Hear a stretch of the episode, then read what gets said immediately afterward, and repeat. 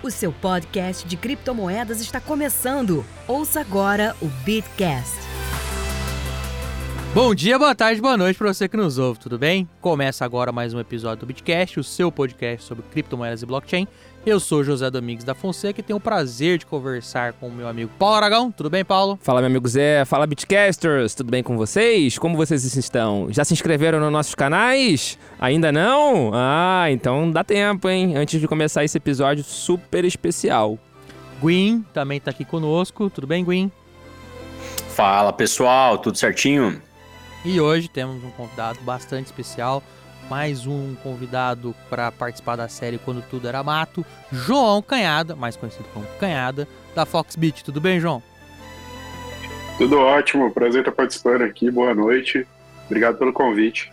É isso, a gente que agradece a disposição. Aliás, a disposição não, porque eu intimei ele na Bitsamp, eu falo mesmo. É, a gente aproveita esses os eventos pessoais, os eventos presenciais estão voltando e a gente aproveita para fazer intimidação. Isso aí, é. Chega lá, tudo bem, tudo bem? É.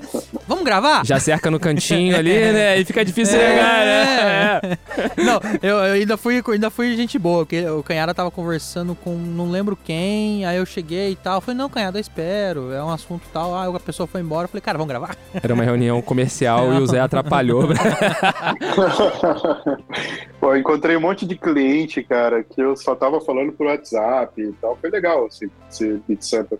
Não, mas evento, evento presencial é a melhor coisa que você vê que aquela pessoa que era feia, você tem certeza que era feia. Tipo o Paulo. Você... Inclusive, Canhada, minha, eu, minha principal reclamação aqui sobre o estúdio é que até hoje não colocaram uma barreira física entre eu e o Zé. Eu peço uma parede, eu peço um biombo, eu peço qualquer coisa, até hoje não colocaram. É, é a parte mais legal, que você fala, ah, você é o fulano? Ah, legal. Aí você fala, não tem nada a ver com sua foto do WhatsApp, hein? Sua, sua, foto do WhatsApp tá 15 anos atrás, hein, meu amigo? Ah, a do WhatsApp é foda. Falamos, falamos, falamos, meu amigo Paulo, mas esquecemos da vinheta. A gente volta daqui a pouco depois da vinheta. Procurando rentabilizar suas criptomoedas? Acesse bitverso.com e conheça a plataforma de sinais da Universo Cripto. Com o plano de trade automatizado do Bitverso, a sua conta na Binance opera 24 horas por dia sem qualquer preocupação sua. Quer saber mais? Acesse já www.bitverso.com ou clique no link na descrição deste episódio. Meu caro Bitcaster, para você que não conhece o Canhada, Canhada é, assim como eu, um interiorano do estado de São Paulo, nascido no interior de São Paulo, criado em Mogi Guaçu, lá perto de Campinas, né? Pertinho, é. pertinho. Não, uma, uma, vai, 50 minutos 50 minutos. O Canhada é sujeito de uma das histórias mais hilárias da, da criptosfera. Ele fundou a Foxbit sem conhecer os outros sócios, mas a gente vai falar isso aqui daqui a pouquinho. Porque fora essa história de constituir e fundar uma exchange sem nem conhecer os demais sócios, o Canhada também tem algumas histórias pessoais super, super interessantes, inclusive que o levaram a conhecer o Bitcoin. Mas primeiro, Canhada, muito obrigado por aceitar a nossa intimação né, nosso convite, nosso convite bastante intimidador. É, obrigado por participar do Bitcast. E, cara, é, acho que a gente começa na, naquela pergunta básica, né? É, como é que você conheceu o Bitcoin, meu querido? Boa, boa. Cara, eu conheci Bitcoin em algumas das campus party que eu fui, fui em todas, desde 2008, 9, 10, 11, enfim. Uh, porém, não dei a mínima atenção, tá? É, e em 2011 eu tinha uma, eu estava trabalhando de vendedor de material elétrico lá em Mogi Guaçu, na Multifair. E aí meu pai me convidou para tocar a transportadora com ele. Eu achei que era uma boa oportunidade, quis agarrar a oportunidade que meu pai estava me dando de, de ter uma empresa. E afinal, né, o que, que poderia dar errado? E fui. Fui trabalhar com ele, achei legal, pedi as contas, fui para lá. Primeiro ano foi muito bom. A gente tomou um calote no final do, do primeiro ano que me deixou na lona. Tá? É, a transportadora estava tudo no meu nome, as coisas tudo no meu nome. E aí, a SPC Serasa conheci bem a fundo. Na época, eu fazia faculdade em São João da Boa Vista de administração na Unifeod. E fiquei ali um, um ano, dois anos, bem enrolado com dívidas. Minha dívida Assim, a gente tinha muito motorista terceiro que a gente subcontratava para fazer os fretes, né? Uhum. E aí a gente devia para muito pai de família. O que, que eu fiz? Conversei com meu pai, meu pai falou: olha, você tem crédito ainda, a dívida vai estourar, a gente não vai conseguir pagar agora. Faz o seguinte: vai lá no banco, o banco é grande, ele aguenta, pega tudo que puder, cheque especial, tudo que tinha disponível, paga todo mundo e concentra a dívida. Em vez de você dever para 100 pai de família, você vai dever para um banco. Uh, e aí eu pensei, pensei e falei, beleza, vamos embora. Quer dizer, nasceu, Peguei... nasceu dali a sua vontade do, do fuck the banks, né? É, um pouquinho, mas nasceu mais na cobrança do que na. Na, na hora justo, que as cobranças justo, chegaram, justo, né? é, uh, então, assim, não é o melhor exemplo do mundo. Eu sabia que eu não ia ter condição de pagar, mas entre dever para um monte de gente e dever para um banco, eu preferia dever para um banco. Uh, e aí a gente pegou e foi lá, beleza, pagou todo mundo, ficou com a dívida, dívida de sei lá, na época, acho que uns 150 mil reais, virou meio milhão em, em pouquíssimos meses, fiquei uma situação bem ruim. E tava tudo na minha, no meu nome, né? Muita coisa no meu nome físico, inclusive. Eu lembro que uma vez eu puxei minha ficha do, do Serasa lá, dava 30 páginas. Eita, só de cheque, tá só de cheque devolvido, eu cheguei a ter mais de 140 folhas rodando. Que isso, uh, cara? Então, assim, era, a gente usava muito cheque na transportadora. Que isso, cara? 150 cheque voando é, é cheque. Normalmente, normalmente o pessoal tava achando que. Quem que era aquele cara do Big Brother, né? Que tinha, sei lá, 11. É, teve um cara no Big Brother lá que, quando entrou no Big Brother, descobriu que o cara tava no SPC. Então, Canhada, o, o, o Zé é especialista de Big Brother nas horas vagas. não é, sei não, se você não, sabe. Não, se você entrar no, no Twitter do Zé, vai estar tá lá comentando Errou. sobre o paredão. Errou, é, mas eu sou, eu sou um cara que peco pelo excesso de querer saber um pouco de tudo. e aí, Fiquei nessa situação ruim e falei, pô, beleza, tava fazendo faculdade. Eu comecei a atrasar a faculdade, atrasava seis meses, fazia acordo, atrasava acordo também, então tava bem complicado. E aí, por volta de 2013, quando o Bitcoin chegou nos mil dólares a primeira vez ali, saiu o Bitcoin na Ana Maria Braga, saiu para todo lado. E, e aí eu vi, lembrei que eu já tinha ouvido falar daquilo em alguma das campus que eu fui achei que aquilo era legal, fui atrás para entender o que, que era. Foi quase que literal ali no Google ali, cara, como ganhar dinheiro na internet. Aí Bitcoin apareceu, eu vi as matérias, vi as coisas, vi Ana Maria Braga, vi não sei o que, falei, deixa eu estudar o que, que é isso aqui. Peguei, abri conta em algumas corretoras que tinham na época, na época era BaseBit, BitInvest, Mercado Bitcoin e Bitcoin to You. Só tinha os quatro, se eu não me engano. Na, isso final de 2013, início de 14. Uh, depositei ali 50 reais, larguei para lá, voltei para meus afazeres, passou menos de um mês, loguei na conta novamente, os 50 reais tinha virado 60. Eu achei aquilo fascinante, eu nunca tinha lidado nem com bolsa de valores, nem com nada, achei legal pra caramba, e comecei a me aprofundar. Na época não tinha fórum, portais, não tinha criptofácil, não tinha CoinTimes, não tinha nada. Era bem difícil informação, então fui para o Bitcoin Talk, é, no Google, no Google procurando comunidades, achei uma no, no Facebook chamada Bitcoin Brasil. É, Entrei é, lá. É a comunidade original, né? Como... Comunidade original, é. na época tinha acho que 3 mil membros, era bem pequena, uns, uns, poucos ali. E aí eu entrei, quando eu entrei, eu percebi que a galera negociava Bitcoin ali. Uhum. Falei, pô, legal. Uh, fiquei acompanhando uns dias e percebi que tava tendo golpe também. O cara negociava, daqui a pouco vinha alguém ali chorando. Ô, oh, perdi não dinheiro. Não compre dinheiro, não compre Bitcoin é, com o fulaninho, porque... O fulaninho fake me roubou, ah. tá, não sei o quê. Eu olhei aqui e falei, pô, tô precisando de grana, eu tenho meu perfil aqui, eu vou tentar. Aí eu fui lá, depositei dinheiro na corretora. Na época levava três dias para cair o dinheiro na conta, né? O quê? Identif Oxe, identificação jeito. manual, três dias era rápido, né, manual. cara? Que isso, Puts, parceiro? Três dias era, tava bom.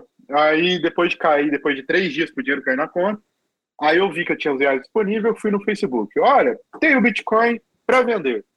Uh, tinha nada, só tinha os reais na corretora. Aí veio o carinha, o, negociou no chat comigo. Ah, comprou tanto, beleza. Fui lá na corretora, olhei o order book, comprei na corretora, adicionei minha taxinha e enviei pro, pro camarada. E concluí a primeira venda. Falei, opa, legal, para lá. Dá para tirar 50 aqui, o Bitcoin custava mil reais. Dava para tirar 5% na época, felizão. Isso só, e sem contar as taxas da corretora, tá? Era 5% líquido na mão. E vendendo no Facebook. Oh, por que, que fazendo markup de, de 30%, hein? Que coisa, mentira. É, não, por que, que isso acontecia? Mas era muito mais rápido, né? As corretoras eram muito ruins, cara. Levava três dias pro dinheiro cair na conta. Bitcoin volátil pra caramba o custo de oportunidade dele justificava ele pagar um prêmio para mim, entendeu? Não, entendi. Deixa eu te fazer uma é... pergunta, só cortando um, um, detalhe, só porque é uma pergunta que eu faço para todo mundo, porque a maioria das pessoas entrevistadas conheceram também a mineração. A mineração não te chamou atenção? Eu tentei minerar, mas rapidamente eu percebi que não ia valer a pena. Fiz muita conta, chequei muito site, estudei muito site. Não botou um dinheirinho na Ah. Genesis Mine, não?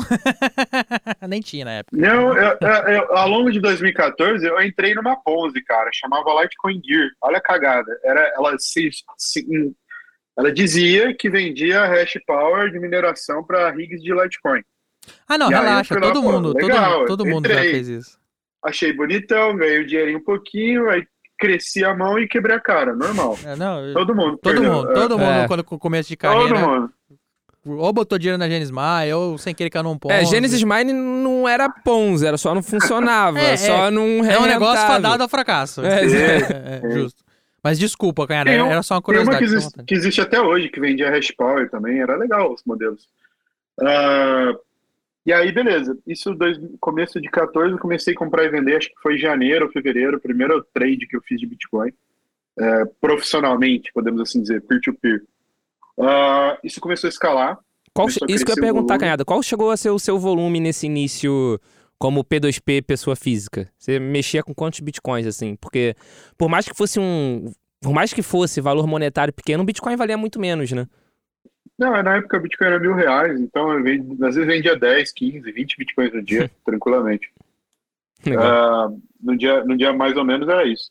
E aí ganhava ali, pô, cinquentinha por Bitcoin, tava bom, né? Dava uma graninha legal. Excelente. É, E aí comecei a pagar minha faculdade, as coisas começaram a engatar. Porém, comecei a falar não, eu comecei a ter bastante cliente no ATC, no, peer-to-peer, né? E eu não tinha grana para captar de giro. Como os, os corretores demoravam para liberar o cash, eu não conseguia girar rápido. Eu tinha que ter Uhum. um dinheiro pré-depositado ali e eu não tinha capital de giro, não tinha dinheiro parado. O dinheiro que eu ganhava eu usava para pagar a conta, né? Ah, e aí eu descobri um site chamado BTC Gen. É, era um peer-to-peer lending global, onde você anunciava um pedido de empréstimos. Olha, preciso aqui de 10 bitcoins meu dia a dia aqui, meu capital de giro. E você oferecia um juros, ó, pago 3, pago 4, pago 5, pago 6% ao mês, na época, ah, e escolhia o formato da trava da dívida, se era em bitcoin, se era em euro, dólar, real, enfim, escolhia a trava. É, eu fiz um pedido, anunciei na comunidade, os meus próprios clientes acabaram investindo em mim, e aí eu comecei a ter um capital de giro e comecei a atender mais pessoas e, e- e ter um, um atendimento melhor ali, porque eu tinha mais grana para girar, final do mês eu recomprava e pagava Esse, esse empréstimo. negócio de gira não dá muito certo, não, cara. Você gira, gira, esse trem não, não é uma boa, um bom comentário, não. Ah, não, do- 2014 funcionava bem, né? Galera depois, né? É. Aí foi legal ali a experiência. E quando eu tive o primeiro empréstimo no BTCD, foi quando eu tomei a decisão que eu queria trabalhar nisso, para valer. Porque quando eu percebi que tinha o chinês, americano, indiano, cara, todo jeito, todo mundo emprestando dinheiro para mim, era frações, mas, pô, 100 dólares de um americano, 50 do chinês, cara que eu nunca vi na vida, emprestando dinheiro pro brasileiro fudido aqui no Serasa, entendeu? Uhum. É, banco não ia me dar nada aqui. Então ali foi quando eu, putz, brilhei meu olho mesmo. Falei, cara, quero fazer isso, olha isso aqui. Esse negócio, o cara manda dinheiro do lado do outro lado do mundo tal. Quero entender isso aqui melhor. E aí eu defini que eu queria Bitcoin pra minha vida. Eu lembro que eu tive uma conversa com meu pai, na época a Integrop tinha caído, a Silk Road tinha caído. É, tava um tema muito Aí você deu uma assustada? complicado. É, não, pelo contrário, eu achei tão legal pra caramba. Aí eu lembro que eu cheguei no meu pai e falei, pai, ó, tem gente sendo preso, tem umas coisas estranhas aí, não é regulado, não tem regra, é estranho, mas eu achei legal pra caramba, eu quero trabalhar com isso. Talvez eu seja preso. E o teu O pai? que, que você acha? o pai falou, vai, se for a gente tira. Você gostou? Vai embora. Entendeu? Se for, a gente tira muito bom. É, é essa orientação pro Zé, que inclusive é um dos meus advogados. Se for preso, É. por favor, você me tire. E aí, beleza. Eu coloquei mais vontade ainda, tomava crédito, girar, fazer as coisas tudo. Ah, nessa, nesse do BTC Game foi quando eu tive uma afinidade maior com o Guto. Ele escrevia posts, ensinava a galera a comprar e vender, é, como tomar empréstimo no BTC Game e tal. A gente criou uma comunidade no Facebook é, do BTC Game para que outros brasileiros pudessem pegar empréstimo, a gente auxiliar no que for possível. É, e filtrar os, gol, os golpistas também, dos caras sérios. E aí eu comecei a ter uma amizade maior com o Guto ali no Facebook mesmo, enfim, a gente começava a trocar ideia diária e tal. E aí eu cheguei nele e falei, pô, Guto, acho que eu vou montar uma empresa, tô querendo montar uma empresa. Na época ele estava mandando currículo para todas as corretoras do mercado naquele momento, né? ele queria muito trabalhar em cripto. E aí a gente ficou conversando, nessa vai, vai. Ele falou, pô, cara, vamos montar uma corretora? Eu, na época, não, não tinha interesse. Eu falei, pô, já tem quatro, vou montar quinto, co- cinco corretoras. Não tem mercado, né, mercado, é, mano. Não tem mercado.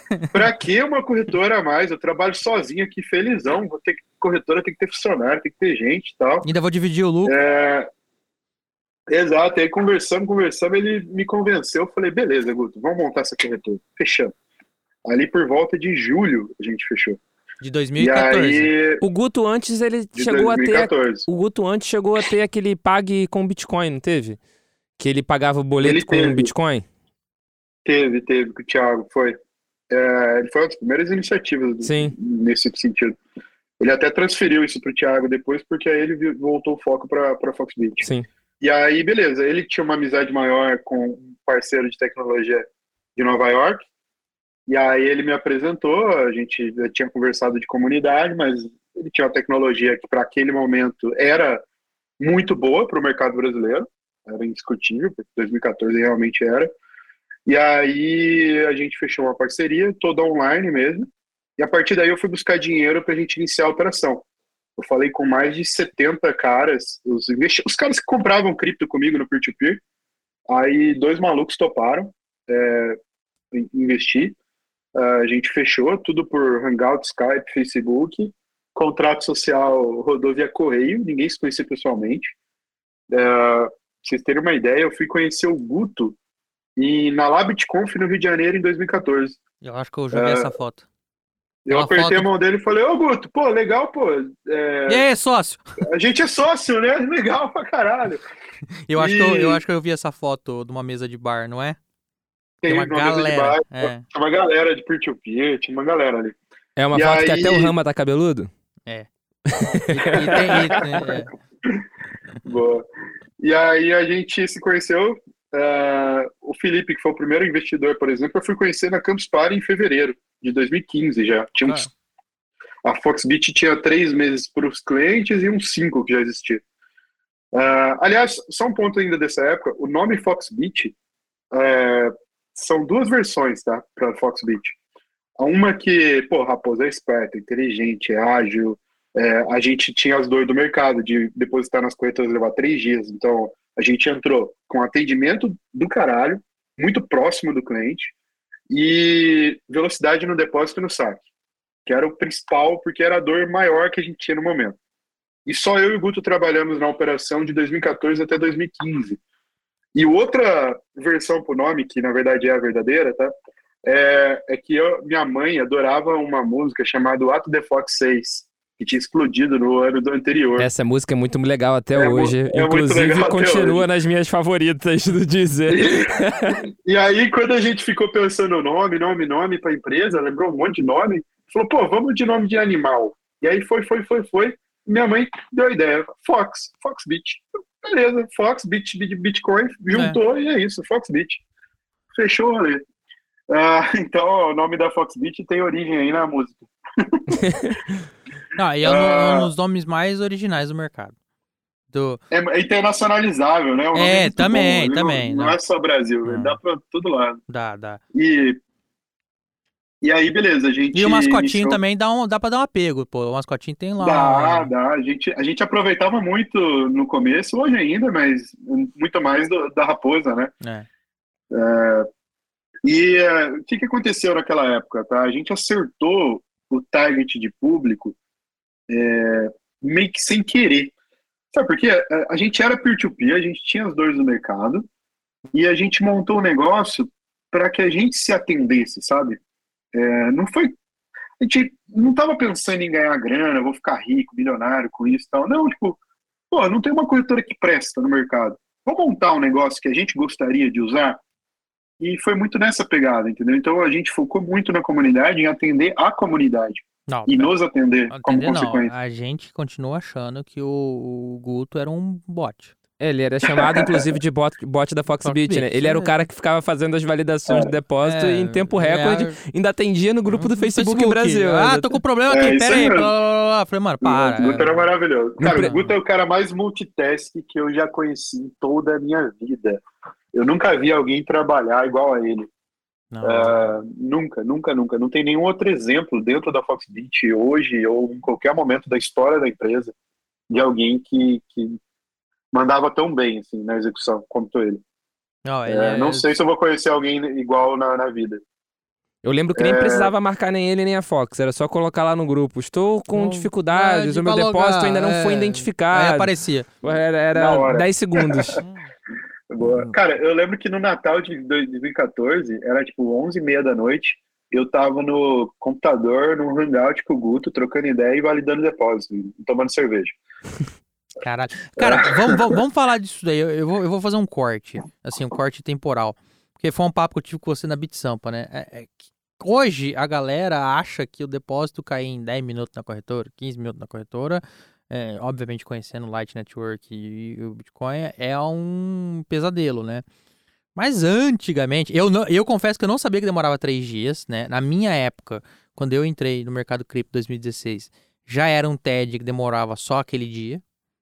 Demorava lá suas três horas. Mas tinha que mandar a fotinha do comprovante. Tinha- eu, eu acho que não. Eu usei muito a Fox, tinha aquela função lá já de você falar, depositei, eu vou comprar, mas não vou sacar. Já tinha isso lá. Era um crédito pré-aprovado. É, já, já, a a tinha, já tinha isso daí. Sim. Mas assim, três dias, primeira coisa, puta que pariu, não tinha, não tinha ideia disso, não sabia. Não, três dias é, cara, isso é pior que Swift. É Não, quando. a, a- co- a- a mudança, a Foxbit iniciou em, em 10 de dezembro de 2014. Até o dia 9, era dois dias, na média. No dia 10, quando a gente iniciou, o prazo caiu de dois dias para uma hora com a gente, Que isso. entendeu? É, na verdade, nos primeiros dias a gente fazia em cinco minutos. Aqui, Depois volume cresceu. é. e, e só eu e o Guto trabalhamos na operação. De, de 10 de dezembro de 14 até novembro de 15, foi só eu e o Guto. Era eu aprovando depósito, o Guto também, ah, atendimento. O atendimento era muito Guto. E eu ficava mais no back, que era para auxiliar em carteiras, saques, ajudava ali no, no, no depósito mesmo. E, e dava atendimento a algum outro cliente maior, enfim, que dava Uhum. numa atenção diferenciada ali. E não, não, foi isso. Em 2014 foi a gente iniciou em 10 de dezembro. No mesmo mês a gente negociou 500 mil reais no mês. Ah, logo em seguida, janeiro, o Bitcoin continuou numa queda bizarra, chegou a bater 300 reais a unidade. Então caiu de mil para 300. E a gente ficou olhando até para um lado e falou: e agora? Será que a gente acertou a mão de trabalhar com esse negócio? Porque entramos no momento que todo mundo chamava a gente de criminoso, cara. As reuniões com bancos, com tudo era bizarro. É, é assim, eu, eu, eu me sentia um bandido quando eu Só, sentava só com algum faltava executivo. chamar, né? Só não, alguns até chamavam, né? Só Não que- faltava, não, né, cara? É, alguns chamavam, é. De alguns eram até elegantes, mas. é, Um não chamava de Mas- crime, chamava de meliante. É. Contraventor. Contraventor. contraventor. Mas, cara, 2015 foi difícil. Até hoje tem problema em relação a bancos, em relação a, a um- uma dificuldade que eles criam justamente em relação a corretoras e gente que trabalha com Bitcoin? Total, tem, tem sim. Tem um processo no CAD rolando enorme. Todas as corretoras contra os bancões. E, cara, os bancões continuam dificultando. É, ó, posso te dar um nome, o, o- o Itaú, porque eu sou um case do Itaú ali. Eu perdi minha conta bancária, os sócios da Foxbit perderam a conta bancária, as esposas dos sócios perderam a conta bancária, meu avô, que só recebia aposentadoria, perdeu a conta bancária, a cartinha de desinteresse comercial do meu Nossa. avô tem um dia de diferença da minha. Ah, É, que pra você ter coisa. uma ideia. Tipo, é, um dia de diferença, cara. Os caras nem esperaram.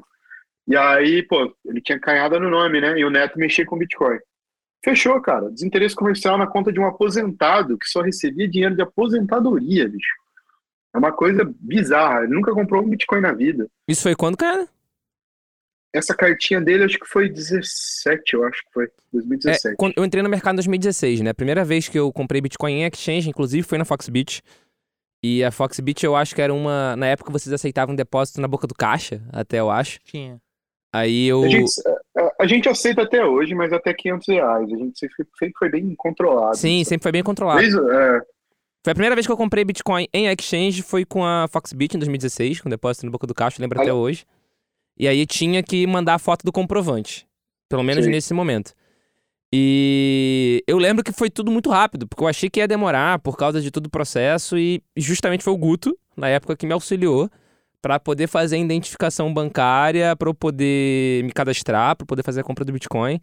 E se eu não muito me engano, a Foxbit na época estava com uma promoção que cadastro novo ganhava 5 reais para poder comprar Bitcoin ou algo do gênero assim. Ganhava. Depende do momento, foi bônus de 2, de 5, de 10, de 50, é. até 100 reais teve, teve em alguns momentos de promoção. É, eu lembro gente, vez... da galera falando, ah, eu ganhei 20 reais, valia tanto, hoje esses 20 reais não valem tipo 2 mil. é, subiu bastante, cara. Ó, pensa, 2 reais com Bitcoin a 300, entendeu? Já era uma, é, hoje é uma quantidade muito alta de, de preço, ou 100 reais com Bitcoin a 300, é um terço do Bitcoin de hoje, cara. É Sim. muito dinheiro. Uh, mas um. um... E, ah, e, por exemplo, do cadastro, pra você ter uma ideia, a Foxbit foi a primeira corretora do Brasil a pedir selfie com um documento próximo ao rosto. O Guto fez um cadastro no banco original e ele achou muito interessante o formato que o banco original é, fazia. E, e, ele acreditou, e de fato é verdade, se provou, é, que isso afastaria golpistas, pessoas mal intencionadas ali, né? É que você não conhece o Guto. E, Mas a, ajudou muito no começo e depois virou padrão. Todos os corretores que não pediam passaram a pedir. A selfie segurando o documento próximo ao osso. É, criou uma autorregulação, né? Porque... Criou uma autorregulamentação, é. Mas sabe por quê? O pessoal viu que era bom. Afastava de fato o golpista e diminuía muito os, os problemas. Mas, Canhada, quando você começou, como você comentou agora, pô, as pessoas olhavam, achavam que era coisa de bandido, Bitcoin é coisa de bandido. Sim. Quando é que você viu porque, é, assim, eu não entrei no mercado muito nesse, com, com esse estigma de coisa de bandido. Quando eu entrei, já era coisa de maluco. Coisa de, coisa de doido e tal. Depois virou um pouco coisa de piramideiro. E, e depois voltou para ser bandido de novo, depois maluco, é. depois falido e hoje em dia é milionário. É, depois, o falido eu passei, eu passei. A gente tem uma alternância entre, é. entre os estereótipos, né? É. Em momentos a gente é gênio. Exato, exato. É. O é. rico da família no, no, no Natal, seu rico. Depois os, os, natais são, os natais são maravilhosos, cara. É. Tem Natal que é seu bandido, tem Natal que eu sou gênio, tem Natal que é, é, é muito legal. Pois pro povo dinheiro. Mas a hora que você viu que, pera aí, agora eu não sou mais o conhecido, o, povo acha que eu sou bandido, agora pelo menos as pessoas estão me ouvindo. Não é vocês da Fox, vocês estão em São Paulo, estão, estão, estão estabelecidos no coração financeiro é, é, é de São Paulo, vocês sempre foram muito bem relacionados tudo mais. Quando é que você viu assim, falou assim, pera aí, que acho que agora a tal da chavinha tá começando a virar. Óbvio que a gente tá vendo que é uma construção, não, não tem um dia pra noite, mas é uma construção. Mas na sua, na sua percepção, na sua, na sua vida, é, de novo, eu achei assim, o maior empreendimento que você fez com, com o BTC foi a corretora, certo? Sem dúvida. É, é a sim. tua vida. É, quando é que você, nesse momento, falou, viu que a chavinha tava virando, você falou, caralho, acertei a mão, agora vai. Agora acho que assim, é o infinito e além, né? Cara, acho que foi 2016, quando eu fui chamado para algumas palestras em bancos. Eu dei palestra no Itaú, Santander, falei com compliance, falei com mil e uma coisa. A gente foi chamada para o Inova Bra do Bradesco em 2016, a gente teve contato com um monte de executivo do Bradesco. Acho que foi o ano que eu comecei a entender que, putz, tem algo aqui, sabe? É legal isso aqui, mas demorou. Só para você ver, foi dois anos de empresa já, né? Uhum. Dois anos de é, porrada. Dois anos de porrada. 2016 foi quando começamos a ter algum tipo de relacionamento com executivos em São Paulo, né? Inclusive, 2016 foi o ano que a gente recebeu o primeiro aporte anjo da nossa vida, que foi 400 mil reais em abril de 16. Ou seja, 14 a 16 foi com o dinheiro da galera, dinheiro do sócio. Seu, dinheiro, do Trovão, do, é, do Guto, é que a Foxbit ela foi tipo um MVP, sabe? A gente fez uma parceria de tecnologia que era revenue share. Então, metade, a parte que eu ganhava ia pro, ia pro, pro provedor. Pro provedor. E, então, o custo de manutenção da, da operação, ele era muito barato porque era vinculado a essa receita, né? Então, se não ganhasse nada, Você o provedor nada. não ganhava nada e por aí ia, não? Obviamente tinha os custos mínimos ali e tal, mas era, era ok, sabe? Dava pra gente segurar. Ah, a Foxbit nasceu, o aporte inicial da Foxbit em 2014 foi 70 mil reais. Aí o segundo aporte foi 400 mil em abril de 16, que foi quando a gente veio para São Paulo, montou a Toca da Raposa, os sócios dividiram uma república, porque ninguém tinha grana para pagar uma casa sozinho. Então a gente teve que alugar um apartamento no Brooklyn para dividir em quatro sócios. Nossa, que morava maravilha. junto. Quatro homens morando e trabalhando Quatro junto. homens morando junto, trabalhando junto, vivendo junto. Putz, era tu- E é legal que não dava briga, cara. Era muito divertido, na verdade. Não, briga eu bom- tenho certeza que não dá. Eu tenho dó da moça que limpava a casa. Ah, essa eu tenho dó mesmo, tadinho. Nossa.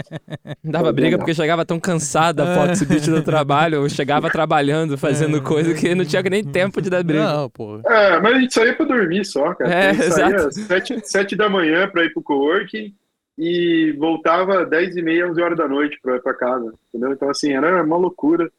E pouca gente, né? O primeiro funcionário da Foxbit, que não era sócio, ele entrou em julho, 1 de julho de 2016. A Qual- gente terminou área? 2016 com 10 pessoas ao todo, entre sócios e funcionários trabalhando.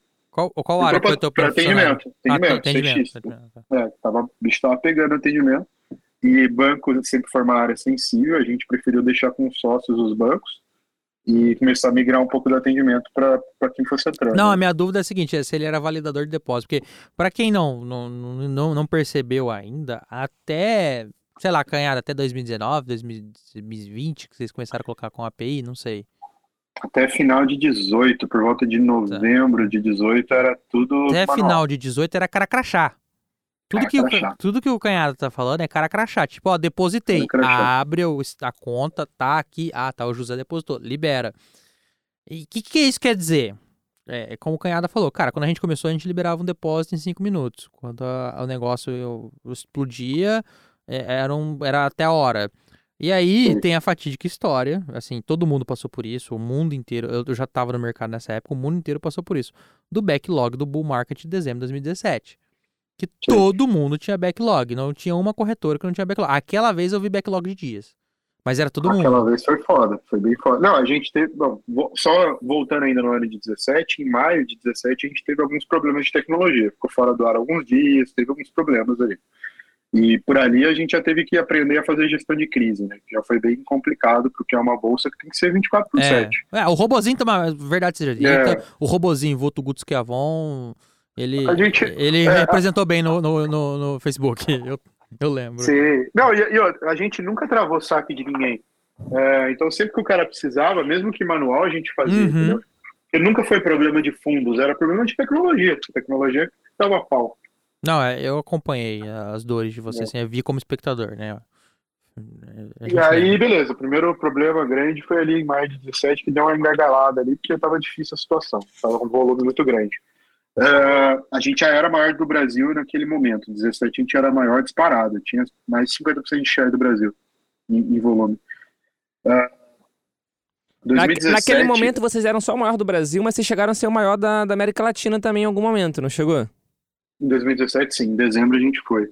Legal. Ah, a gente foi crescendo, o mercado foi crescendo e tal. Cara, quando saiu no Fantástico, no final de novembro de 17, foi uma loucura. A gente chegou a bater 8.500 cadastros no, no dia seguinte para ser aprovado. E aí, qual que era o problema? O cliente que era aprovado no cadastro, ele não tinha o depósito aprovado, porque levava mais 3, 4 dias para o depósito ser aprovado, que era manual. É, então, assim, a gente ficou com uma situação bem ruim de o cliente que conseguia, ele não conseguia comprar. E o Bitcoin muito volátil, subindo muito, o cara dizendo que perdeu custo de oportunidade, ia processar, Procon, etc e tal. Eu lembro que a gente sentou e tomou a decisão de fechar cadastro. Não vamos aceitar mais cliente. É mesmo. Vamos, vamos cobrir só, vamos atender bem quem a gente tem aqui. A gente fechou o cadastro em dezembro de 17. Eu não lembro disso, não. A gente passou, a gente passou quase 30 dias com o cadastro fechado ah, naquele pico. E no final foi bom, porque teve um monte de gente que não comprou na alta, eu ajudei um monte de gente a não perder dinheiro. Porra, obrigado. Ó. Esse corte eu vou usar. Ao mesmo tempo, eu tive ligação de dono de outras corretoras ligando desesperadamente. Canhada, abre cadastro aí, porque eu não estou aguentando aqui.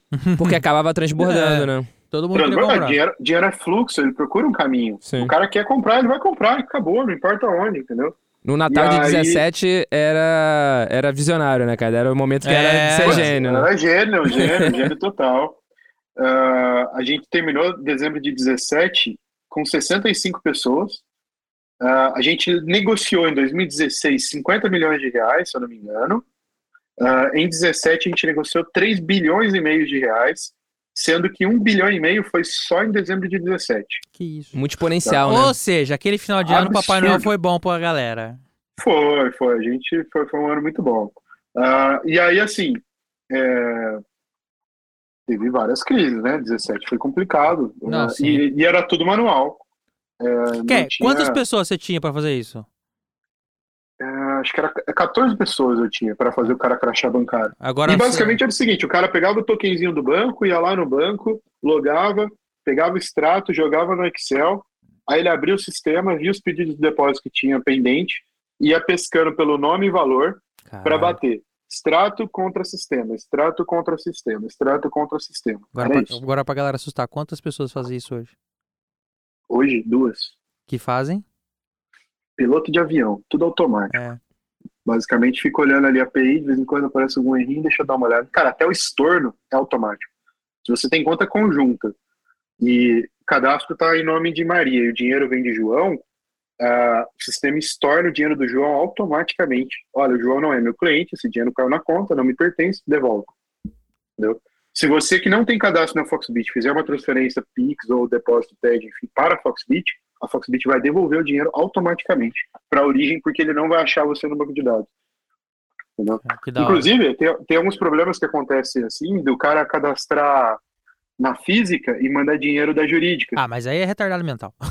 É, então, desculpa, assim, o sistema, ele olha lá, o sistema bate os números, né? Pô, CPF 380, deposita para CPF 380.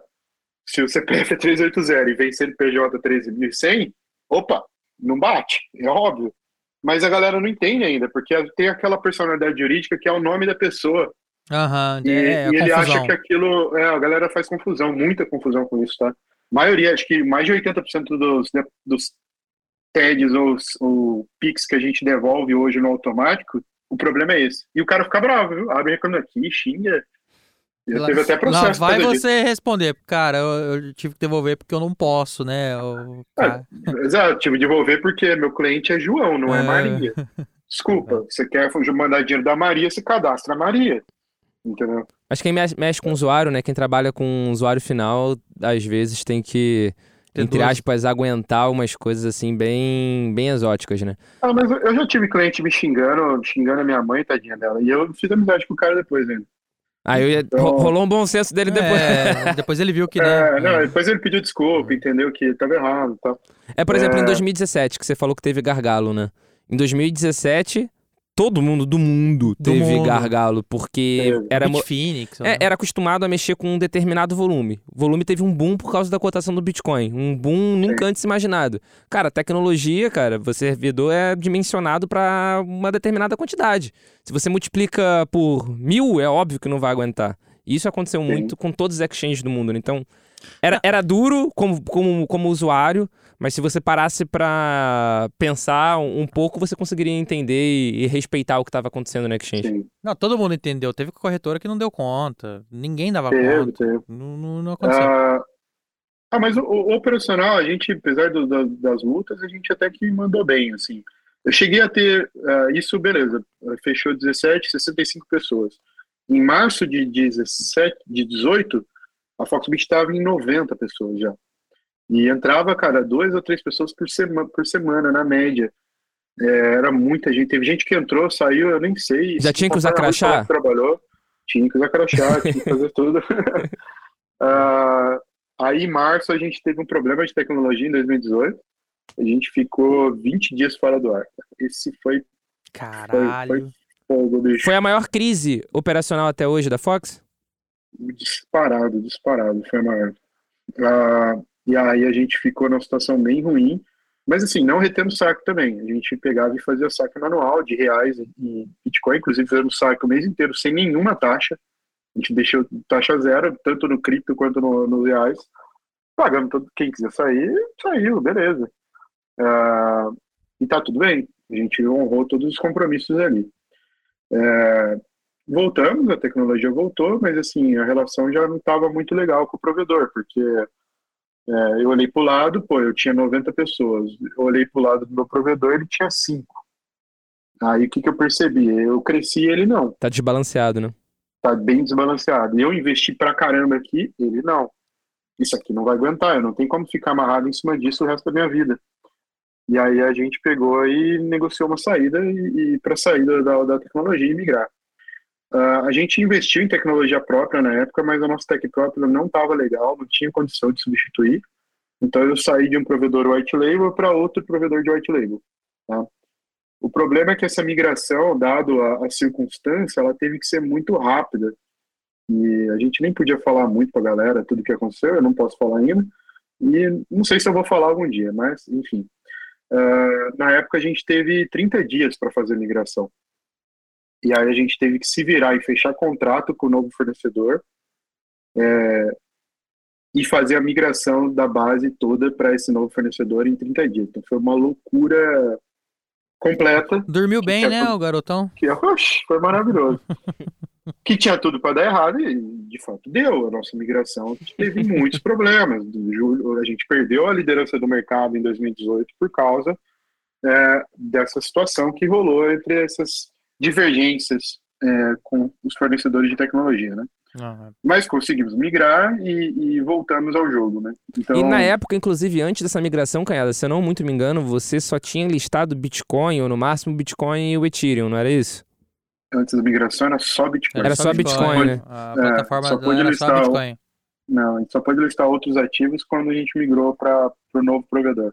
Legal. Aí, beleza, 2018, fizemos a migração. Como o mercado já estava em declínio, o preço do Bitcoin caindo rapidamente, em agosto de 2018 eu tive que fazer um desligamento que doeu na minha alma, que foi 30 pessoas. Que eu mandei reunir numa sala e tive que mandar 30 pessoas embora. Caralho.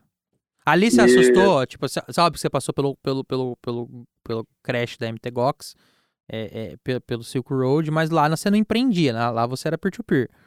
É, é, então era outra, outra vibe, assim, né? Tipo, você não tinha não, não, funcionário, é, né? É, mas e ali, você assustou? Ponto...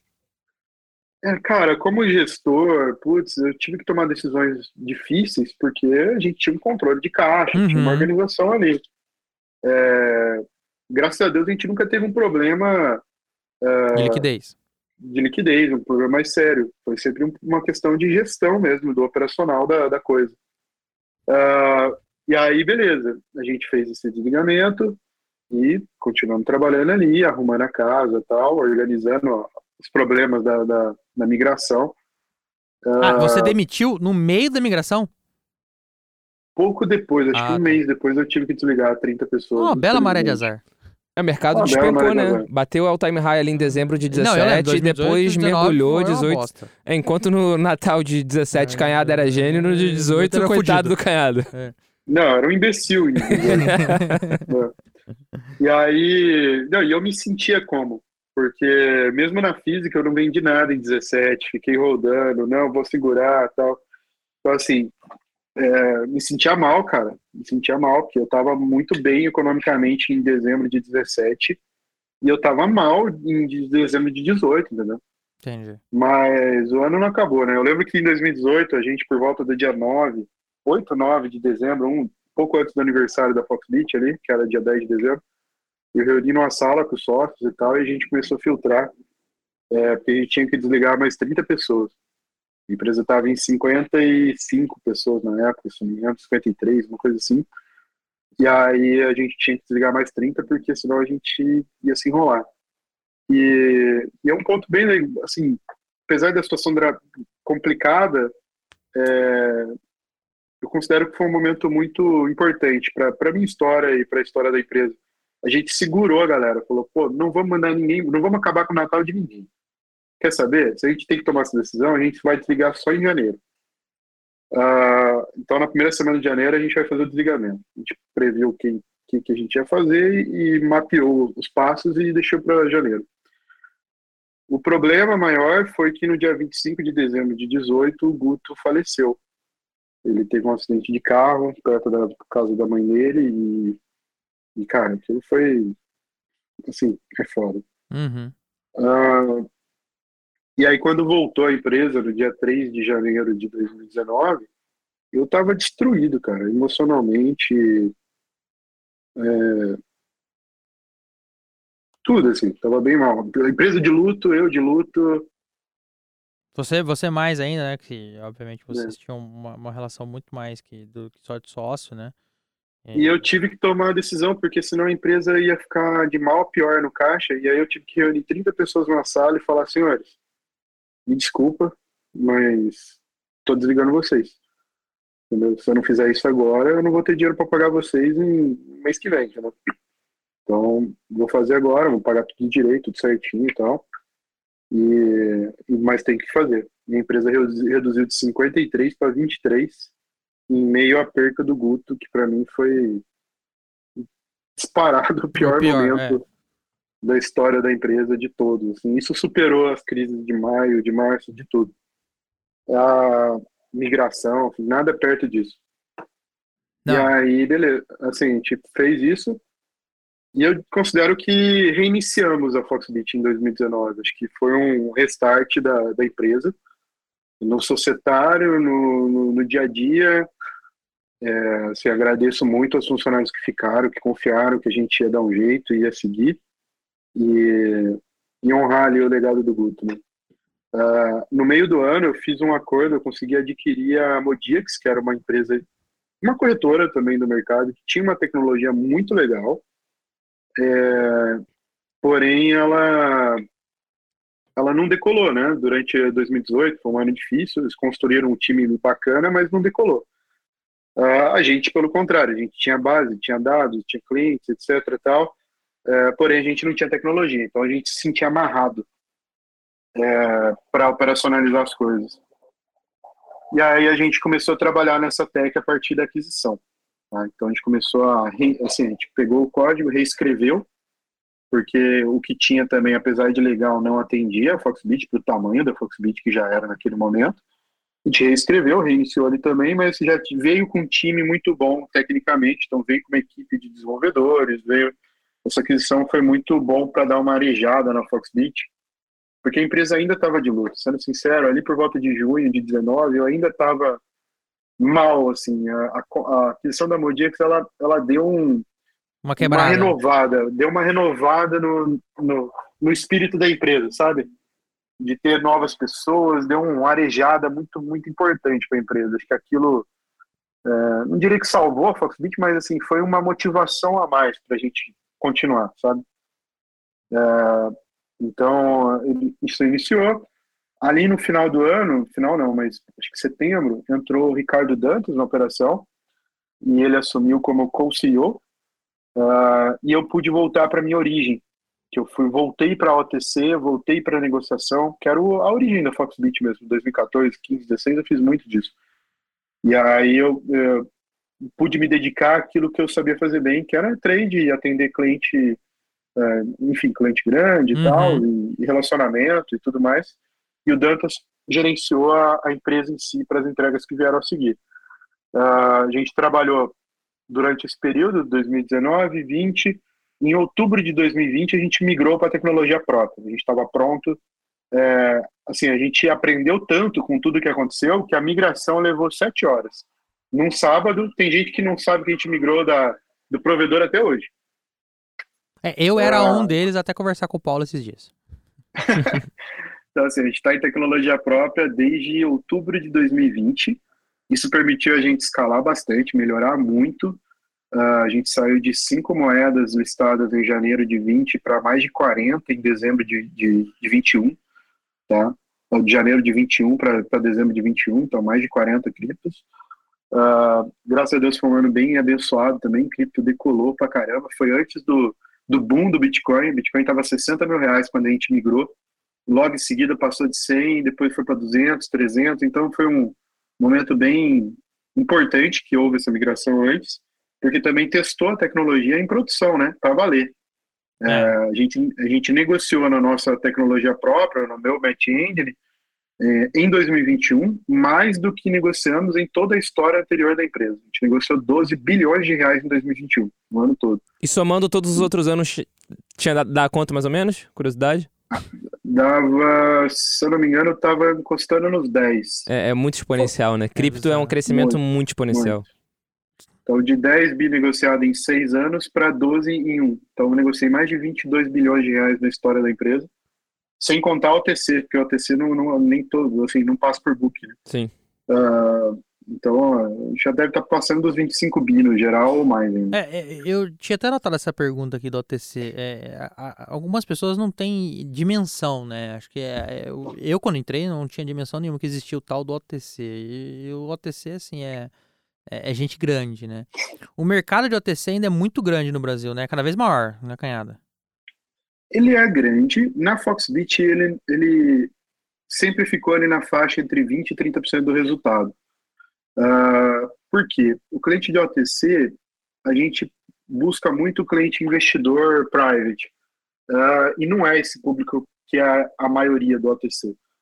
Ah, cliente recorrente de OTC normalmente é um cliente complicado, Hum, tá? Que, é- tá.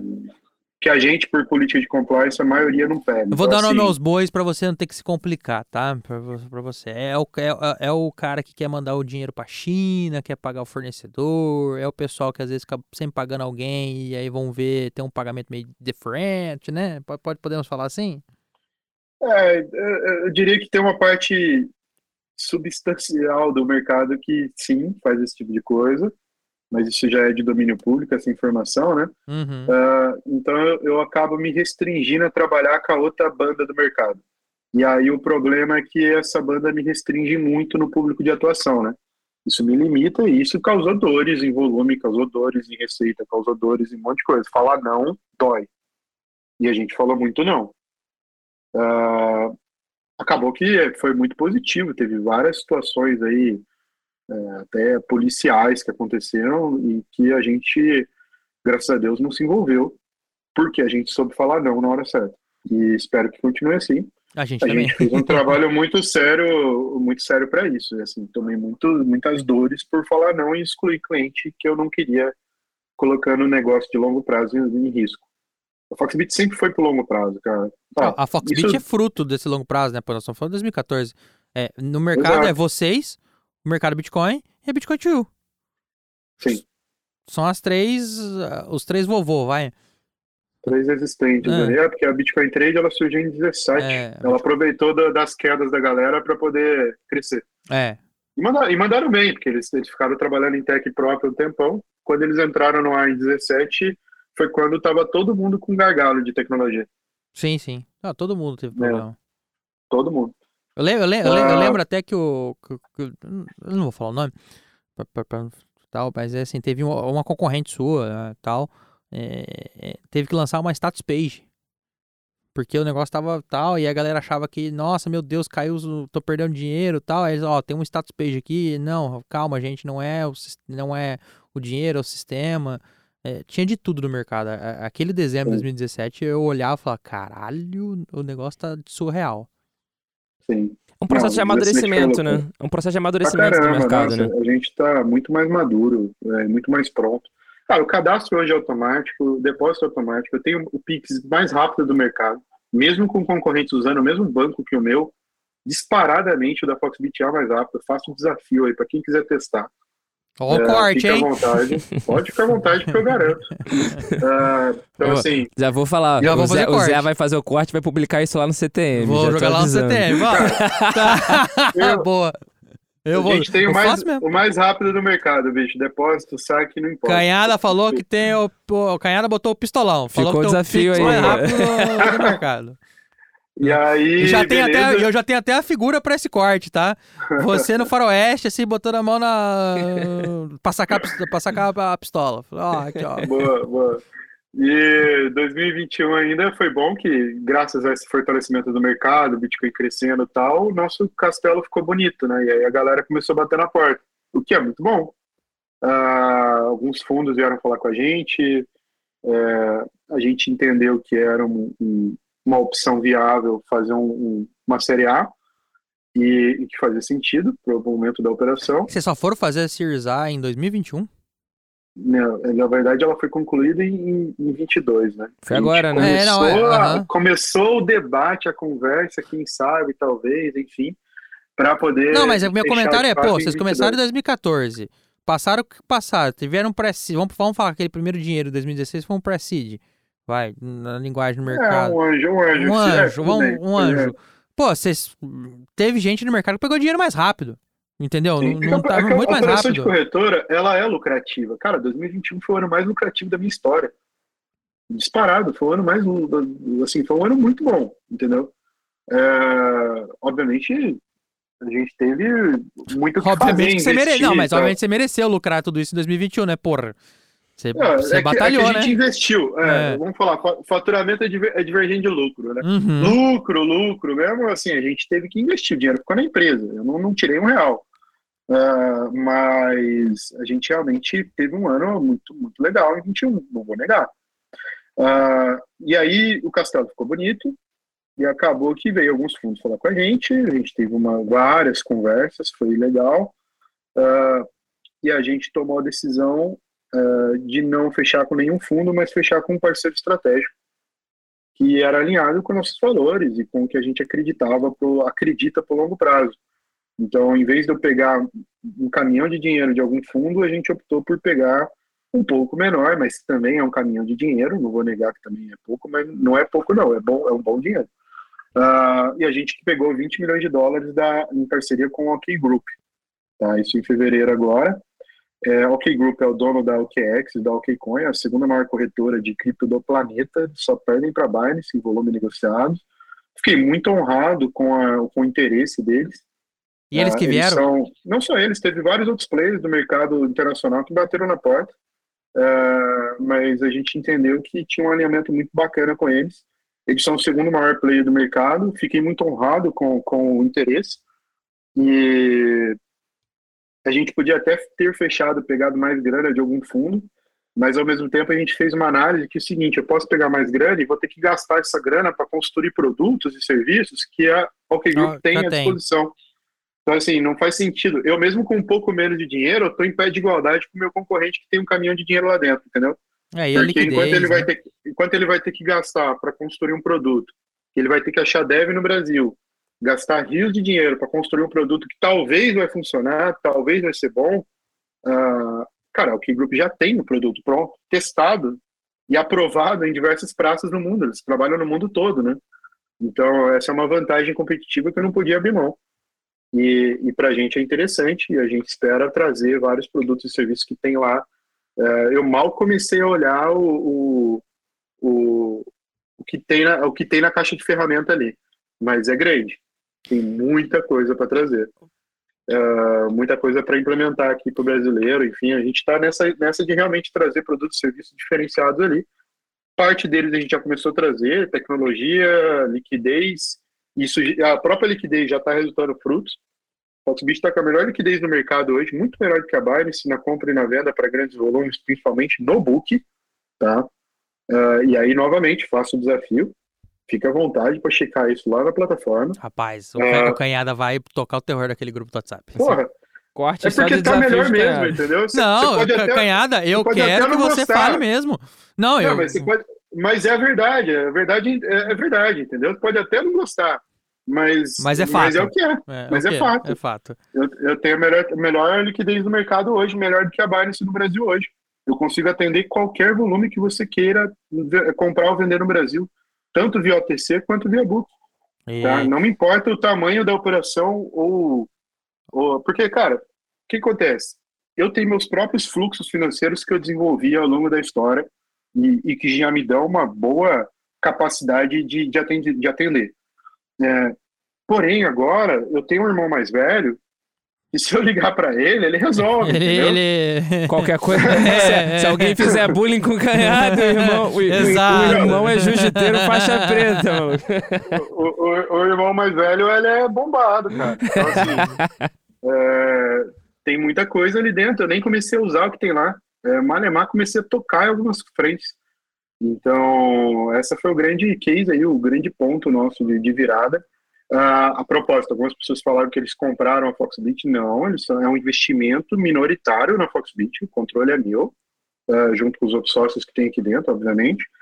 Ah, Não, eu vou fazer um comentário. ainda no longo prazo. Não, tenho certeza que vai dar, mas assim, eu- e de verdade seja dita, o Canhada não tá esbanjando, porque eu pedi pra ele pagar o almoço lá na BitSamp, ele não quis pagar. Ah, pra você. É, falei, Porque- ô, ô, Pra você. Você não viu a Maserati que ele chegou, É, né? meu? falei pra ele, cheguei pra ele, cheguei pra ele pra falar assim, cara, evento bom É evento. Aliás, vamos mandar um corte pro, pro escudeiro aqui. Escudeiro, o evento tava maravilhoso, o evento tava sensacional, mas faltou um negócio. Faltou aquele dono de corretora pagando tudo pra todo mundo. O canhado não quis fazer isso. Por que será? Não, mas aí, Ah, essas coisas, quem sai pagando assim, fazendo essas coisas, é tudo piramideiro. A, né? Macera, a, é a piada. a Maserati tava lá no estacionamento da Expo Center. É. Não, ó, pra você ter ideia, eu não troquei de carro, todo o dinheiro é cash-in. Ele já Não, tinha, eu- já ele já tinha Maserati, ele, já não tinha. trocou, ele não trocou. Ele comprou no. É, não, eu sou tranquilo. Cara, eu não sou ostentação. Eu, eu sou, eu gosto de trabalhar, eu gosto do que eu faço. É, mas nada mudou minha essência. Viu? Eu, sou, eu sou filho de caminhoneiro com diarista. Eu sei de onde eu vim. Entendeu? Belo comentário. Não, não sou, não sou.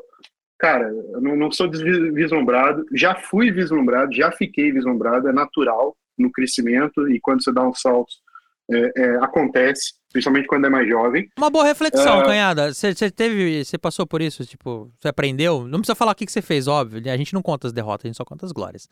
Mas, mas foi construtivo? Ah, Não, foi construtivo, assim, aprendi, gastei dinheiro à toa com um monte de besteira, mas foi legal, foi, foi parte da, da experiência. É isso, eu acho que faz parte Ah. até do processo de amadurecimento do mercado, né? Porque se a Sim. gente olhar para 2014 até 2017, talvez, o mercado cripto ele era formado por basicamente adolescentes e jovens adultos É. aspas, empreendendo. É, exato. Sim. aspas, aspas. É, só Ah, em que, 2017 eu tinha 25 anos, cara. pois é, exatamente. 25 anos e, putz, fiquei milionário. Da noite pro dia, quase.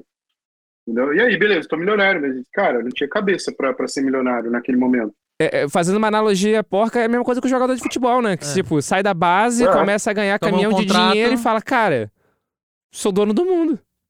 É, assim, alguma- alguns momentos de ser vislumbrado acontece. Acho que é Sim. normal da, da, da vida. Sem dúvida. Não, mas É. isso, esse negócio de ser deslumbrado é, é um comentário perfeitamente cabível, é, é algo que a gente deveria ter imaginado e é uma pergunta que a gente não fazia. Tipo, cara, a- a- quem tem mais tempo no mercado passou pelos altos e baixos, falou, cara, um dia. É, a- não, é- eu faço essa piada aqui, a nossa eterna vida, eu tô rico, tô pobre, tô rico, tô É, pobre. o alto da compadecida É. total. E aí, de vez em quando, você faz umas coisinhas, né? Todo, no- todos nós já fizemos, mas é, Todo mundo faz. é maneira. Não, eu, eu, eu, tô com o mesmo carro que eu comprei em 2018, nada mudou. Entendeu? Eu continuo trabalhando, meu foco é entregar produto, entregar o melhor serviço para o cliente e longo prazo. Eu quero estar aqui nos próximos 10 anos, 20 anos, enfim. E eu- É, eu queria aproveitar essa deixa. Eu, eu, eu acho que, eu acho que aqui a gente está no começo, é igual, sei lá, é, indústria bancária nos anos 60, 70, sabe? Eu sinto que eu estou criando. É, é que se eu usar comparações é complicado, mas assim, é como se eu tivesse participando da criação numa indústria ainda em 2022, aonde meu nome vai entrar para a história, saca? E eu acho que isso, isso tem um tesão muito grande de fazer isso. É deixar acontecer. legado, né, legado. É. E, e dinheiro é legal pra caramba, mas é, esse legado é o que mais me brilhou, sabe? Uhum. Mas agora, e, e esse era um- é uma deixa que eu queria pegar na nossa conversa, porque agora a gente está passando por um momento no mercado em que as corretoras gringas estão olhando para o Brasil e falando, vamos ter que entrar ali por N motivos. A gente até Uhum. falou no episódio passado. É, Sim. cara, Brasil tem gente para dedéu, Brasil é o maior país da América Latina, Brasil tem um sistema bancário que é fodarástico. As- a gente acha que o nosso sistema bancário é ruim. Eu vivo falando. Esse negócio de Pix, que Pix você é maravilhoso. o dinheiro na Pix é corretora. maravilhoso. em 10 Pix aumentou minutos meu ou- volume no fim menos. de semana, sábado domingo, foi maravilhoso. Então, assim, isso não existe no mundo. Então, assim, a gente é. Ok, é, é caro o nosso sistema financeiro, mas nosso. Pô, vou fazer. vou é caro, mas até a página 2. Vou dar um parênteses aqui de uma, de uma história pessoal de hoje que eu tava falando com o Zé. Errei uma transferência Ah, bancária no banco estrangeiro, que eu não vou falar qual país e qual banco. Tomei uma taxa de 25 euros pra deixar de ser trouxa e conferir melhores informações. Então, tipo, o sistema bancário brasileiro é maravilhoso. E, e, e é onde eu quero chegar. Tá todo mundo entrando e vocês foram um dos primeiros. Ó, o, o OK Group já botou o dinheiro e imagino que vocês estejam conversando, fazendo lá o, o roadmap que vocês querem fazer, não precisa falar, fica tranquilo. É, e nos parece, enquanto espectadores dessa, dessa, dessa profusão de, de, de, M&As que vão acontecer, estão acontecendo, que a galera tá vindo pra cá. É, você acha que agora a gente vai passar por um momento de consolidação no mercado? Que agora é, os grandes gringos vão chegar, vão, vão ou vão abrir aqui, vamos lá, seu maior concorrente, a Binance, é, tá comprando um, uma corretora, comprou uma corretora, vai abrir um escritório aqui. O segundo maior co concorrente, o segundo maior exchange do mundo, se juntou com você, obviamente que também ela não quer ficar para trás. É, a gente tem uma movimentação no mercado Bitcoin que já saiu na mídia e, e nós estamos falando da Coinbase. Então, assim, me parece, olhando de fora, como espectador, não como player do mercado como você é, é que a gente vai passar por um momento de consolidação né? E, e agora, e, e, uma consolidação assim, agora vão injetar inclusive hormônio na galera. Falou, agora vocês vão ter dinheiro, vão ter tecnologia, vão ter liquidez e, e, e boom. Você acha que agora a gente vai passar por uma nova novela no mercado? Como é que você vê isso, é, Olha, essa, essa nova, eu, esse novo capítulo da novela Bitcoin no Brasil? eu já pulei do, do quinto, uh, quinto, sexto lugar para o segundo nas últimas três semanas em volume negociado no Brasil, dado a liquidez que eu estou acessando um bolso muito grande. É, e já e assim acho que essas conexões fazem sentido para o mercado evoluir, tá? É natural. Eu acho do caralho que esse mercado tá tá vindo mais gente. A Foxbit ela é muito mais do que uma corretora. Eu sou um, um provedor de liquidez do mercado. Você pode até não comprar na Foxbit, mas provavelmente você está comprando Bitcoin da Foxbit indiretamente, porque eu tenho é, ofertas de liquidez de cripto no mercado todo. Tem várias OTCs bem consolidadas aí que compram comigo. Tem, uh, eu vendo no order book de outras corretoras do Brasil. Então, quando o cara faz uma propaganda no time de futebol lá e sai na TV e o cara cresce, eu tô felizão, porque tá batendo contra a minha ordem lá que eu tô ganhando mais do que a taxa da corretora do meu concorrente, entendeu? Uhum. Uh, então, assim, uh, a gente buscou nos últimos anos criar um, um fortalecer o, os corredores financeiros aqui uh, com uma estratégia baseada em tech e eficiência. Tá? Então, por isso, quando eu falo bato no peito, eu tenho um Pix mais rápido, é porque realmente eu tenho um Pix mais rápido e eu tenho o, o, o sistema de liquidez e abastecimento de liquidez do mercado também o mais eficiente do mercado, tá? Então, a gente focou muito dentro de casa, ficou quietinho trabalhando, sem ficar fazendo muito burburinho, mas agora eu tenho, de fato, a melhor, melhor back-office do mercado, a melhor infraestrutura, tá? E estou pronto para escalar. Eu acho legal esses players. Não só tá pronto, agora você tá com o irmão mais velho, como você falou, né? Agora você tá bem acompanhado eu, já estou escalando. Nas últimas é. três semanas eu já superei vários aí que se diziam consolidados. Consolidado não tem nada. O mercado ainda está todo em aberto. Uh, então, assim, a gente. O mercado está em aberto, bem... inclusive, para ter mais um player que a gente não, não exista hoje, por exemplo? Você acha que tem espaço? Se ele tiver uma boa tecnologia e um bom investimento, sim se ele for começar do zero igual a Foxbit foi lá em 2014, eu acho que é muito difícil a vida desse cara. Já passou esse tempo, já né, passou, É, do gar é. garagem. É, a garagem, é, a garagem eu acho que já garagem, ficou... Para esse ecossistema de corretora, a garagem está muito difícil. Sim. Mas, em cima da corretora, tem empresas que se formaram em negociação e tudo mais e usam a minha API. Sim. Então, assim, o cara, ah, o que aconteceu em 2018? A galera viu o mercado crescer e falou, pô, vou ser corretora, corretora dá dinheiro. Mas ele esqueceu que ele poderia ser um gateway de pagamento, ele poderia ser um lending, ele poderia ser um, um, uma plataforma de arbitragem, ele poderia ser várias coisas e, e não ser necessariamente corretora. Todo mundo voou para corretora. Porque as corretoras já são open bank por natureza. Desde o D0, as APIs estão abertas, você consegue criar uma infraestrutura bizarra em cima da liquidez do mercado que já está disponível. Uhum. Então, se você tiver ideia de produto, serviço, tecnologia, cara, dá para fazer um monte de coisa em cima do que já tem nas APIs abertas das corretoras do Brasil. E você acha que Bancão vai tentar montar a corretora deles? Eu acho que é possível, sim. Eu acho que os, os cinco maiores aí sequer estão olhando para isso com seriedade ainda, mas acho difícil eles continuarem parados nos próximos dois anos. A Foxbit fez um movimento B2B muito forte ano passado, a gente fez uma parceria estratégica com a 99Pay, que é o banco da 99 Tax, tá? Eles têm 9 milhões de clientes na 99Pay, 30 milhões na 99 Tax. Uh, inclusive, essa semana está liberando compra e venda de Bitcoin no 99 Tax. Quem quiser é só ir lá dar uma olhada. Os caras estão fazendo um trabalho muito bom, muito legal. Hum. É, e, e, isso é a, a Foxbit participando. O primeiro B2B do mercado, Brasil, foi Foxbit com a 99. Depois veio a Paxos com o Mercado Livre. Um, dois meses depois quase. E que, por sinal, eu posso te falar aqui que, pô, 2% de taxa de compra e venda no Mercado Livre é, é de ferrar, hein? é. então, assim, você pode até comprar lá, mas você definitivamente está pagando o preço mais caro do mercado. E também não pode sacar, né? Não pode sacar. Qualquer plataforma, não pode sacar.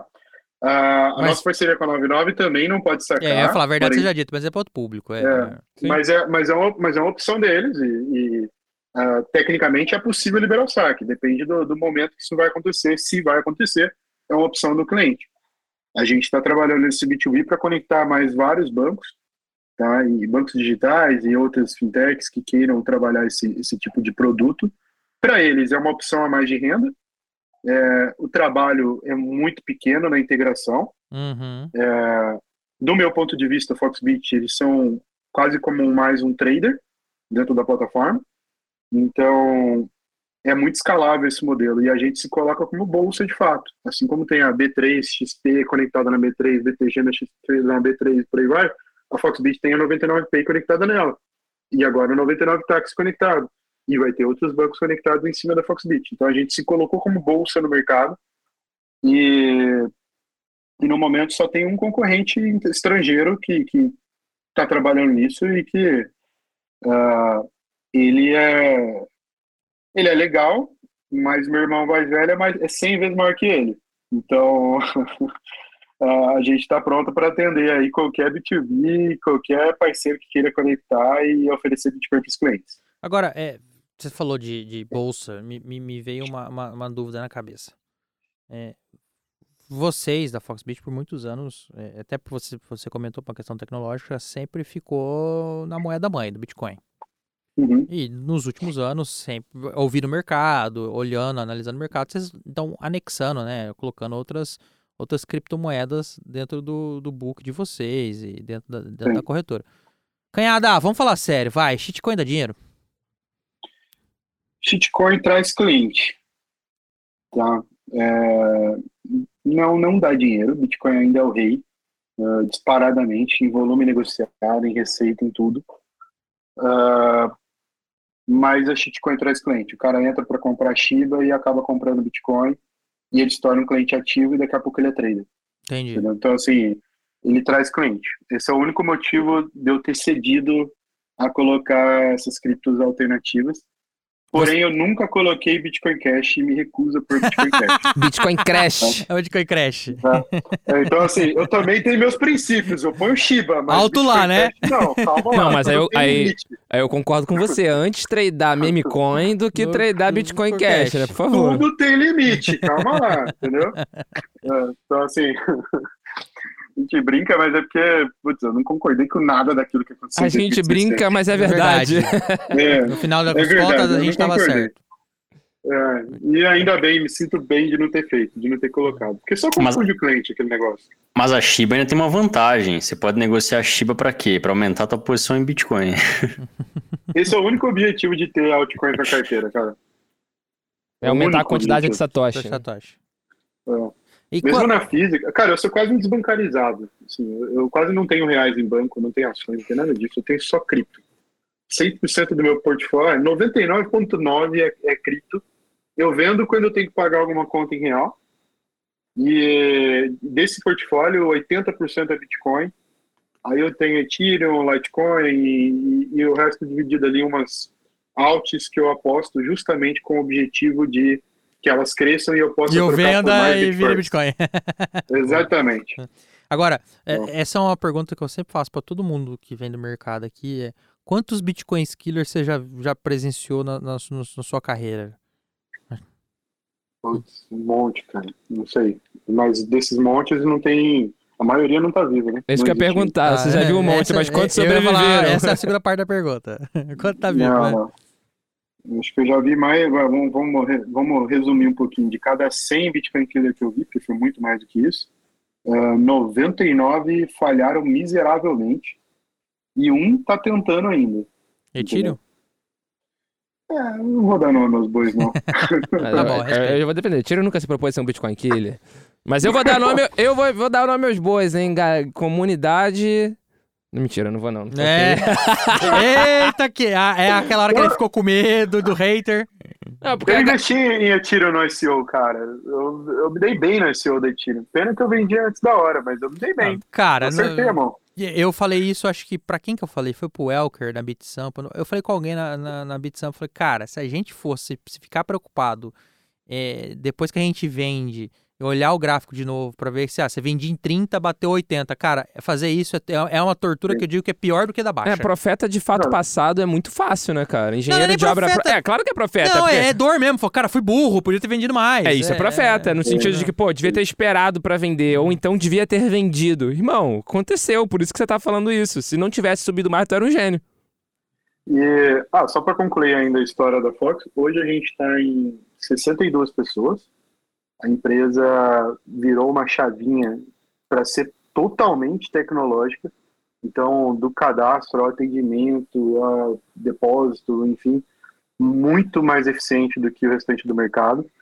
É, justamente pelas porradas que a gente levou no passado e pela nossa origem de sempre entregar a melhor velocidade no saque, melhor atendimento, enfim. Hoje eu tenho o melhor é, atendimento do mercado, se olhar reclame aqui. Foxbit é o melhor atendimento do mercado, é o melhor Pix do mercado. Tá vendo? Eu tô falando de um monte de coisa boa, cara. Então, É galera, algum- Vai sair um monte de alguns- corte aqui. a- a- alguns não, não, não, não gostam, mas tá lá, vai lá, olha o reclame aqui. Entendeu?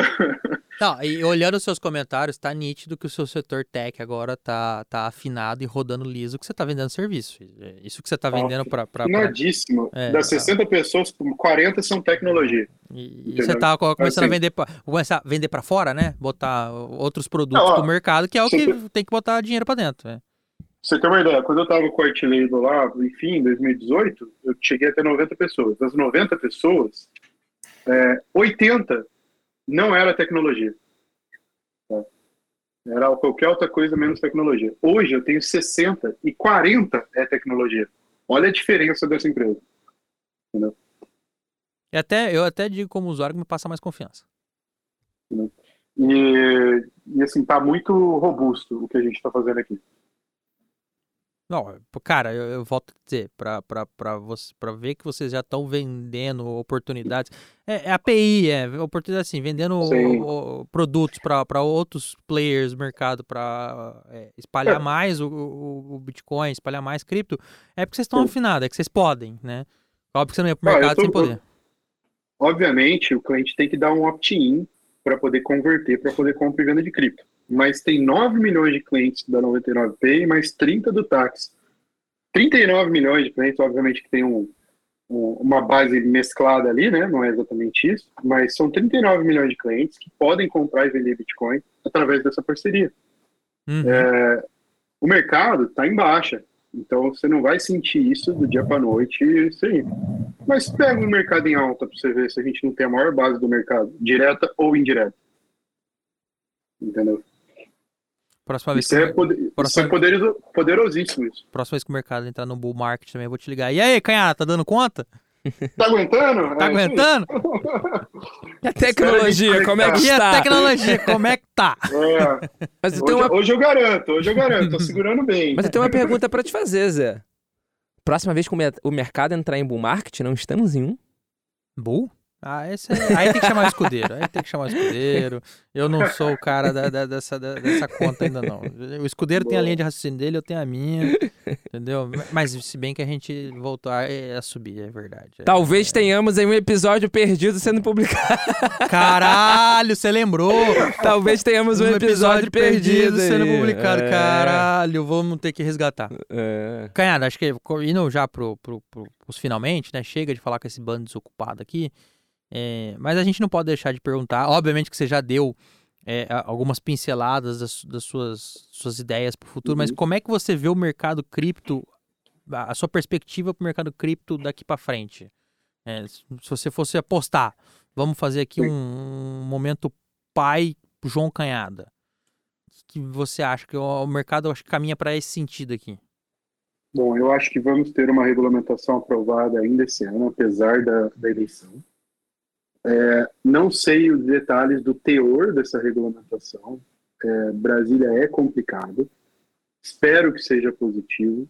Existe um dinheiro, um bolso dormente do institucional que ele está esperando uma regulamentação estatal para poder liberar essa verba para compra e venda de cripto no Brasil. Então tem muita liquidez dormente no mercado que precisa da bendita regulamentação. Precisa desse carimbo. Precisa do carimbo. É, isso vai trazer os bancões para dentro do, do negócio, é, em geral. Eu acho que 2023 já vai ser um ano onde os bancões entram, já começa o movimento aqui no Brasil. Isso já está acontecendo lá fora. É, se eu não me engano, o JP Morgan que montou mesa de OTC, o Credit, não me lembro. Estou até confundindo. Foi o JP. JP. Então, assim, isso já está acontecendo lá fora. Não dou mais do que dois anos para que os cinco maiores bancos tenham mesas de, de, de OTC, derivativos, em cripto e tudo mais. É, e a regulamentação é o que eles precisam para poder soltar essas amarras. Tá? A regulamentação precisa para o mercado funcionar? Não. O mercado funciona bem sem regulamentação. Mas, para os institucionais abrirem a carteira, precisa. Tá? Então, o Brasil só vai crescer em volume quando esses institucionais estiverem seguros para fazer isso. Tá? Quem está investindo no momento são, e muitas vezes, pessoas físicas que são mais arrojados. Tá? Mas o institucional, mesmo querendo muito, ele está se segurando na cadeira e, está indo com calma. E você acha que o institucional está querendo muito? Você Eu vê acho que tá isso? querendo muito. Eu vejo isso acontecer diário. Está tá, tá mesmo. Eles estão procurando maneiras de fazer. Os fundos que surgiram no Brasil nos últimos dois anos, via B3, ajudaram esse pessoal, mas não resolveram. Porque, até por gestão de risco, algum deles querem ter a posse do ativo, sabe? Não querem depender de terceiros. Uhum. E para eles encarteirar isso, fazer uma multisig, guardar, etc e tal, eles precisam de um, um selinho estatal para poder comprar os milhões que estão ali loucos para entrar no mercado. E você tá louco para vender? E eu tô louco para vender. Que entrem logo, né, cara? É, Sejam bem-vindos. Bem-vindos! E, e enfim, a minha. Tudo que a gente fez foi para poder ter, ter capacidade para atender esse pessoal, né? Caralho, neste momento você descobriu a, a figura do episódio do, do, do Canhada. Vai ser uma figura do tipo, a plaquinha do institucionais, bem-vindos, Foxbit por aqui. Essa é boa. É um bom meme, é um bom meme. E Canhada, Tá, e, e- e aí, em termos de liquidez, desculpa, só a gente tem o segundo maior cara do mundo à disposição aqui, velho. e o atendimento do primeiro que tá no Brasil é, é- é terrível. Olha o reclame aqui. ele tá, tá ficando tarde, ele tá ácido. É. Eu vou- é eu vou- preciso, eu só preciso falar, olha o reclame aqui, pô. Olha que coisa fácil. Ferramenta maravilhosa. Não na mão. preciso criar muita confusão no grupo do Facebook, né? Que nem antigamente. É só ir num lugar. Boa. Tá lá, entendeu? Aproveitando, aproveitando seu, a sua vontade, a sua disposição é, é- é um pouco mais corneteira e, e que eu concordo que eu sou o Zé Corneta aqui da turma. Como é que você vê metaverso e DeFi? Cara, eu acho legal pra caramba. É, eu tenho alguns investimentos. é, comprei a X Infinity, comprei os, os criptos aí que estavam na onda aí. É, perdi, ganhei, enfim, mas eu acho que tem um potencial absurdo. Eu sou um cara é, que sempre gostou de jogos online. Battlefield, Age of Empires, assim, eu sou um cara que sempre curti. E acho maravilhoso o Play to Earn. Acho que é uma mudança de hábito, assim, é, muito grande e que tem um potencial de inclusão legal pra caramba. É, conheci alguns projetos de escolinhas de X Infinity que estão gerando renda para pessoal que não tinha o que comer, cara. Então, assim, é, pessoal desempregado, procurando o que fazer, do nada ele tem um celularzinho velho em casa lá e passa a ganhar o salário mínimo para poder comprar comida, pagar o aluguel e a água, a energia, enfim. Então, assim, é muito honroso e muito legal ver, ver esse tipo de evolução, entendeu? Que a Uhum. tecnologia proporciona. É, estar fazendo parte disso de alguma maneira é, é, é bem legal, assim. Do ponto de vista de DeFi, é uma tecnologia interessante, ela pode substituir até mesmo a Foxbit e outras corretoras centralizadas no mercado. Eu acho que isso não vai acontecer, porque tem espaço para os dois lados. Tá? Sempre vai ter o cliente mais arrojado. Eu sou um cliente arrojado, eu uso muito o Uniswap, uso os DeFis, é, me auxilia em várias frentes, mas ainda assim usa centralizadas e, e é normal. e eu acho que vai ser essa vida por muitos anos ainda. É, as DeFi em geral, né, elas explodiram muito mais numa arbitragem é, de imposto do que a grande case da tecnologia em si.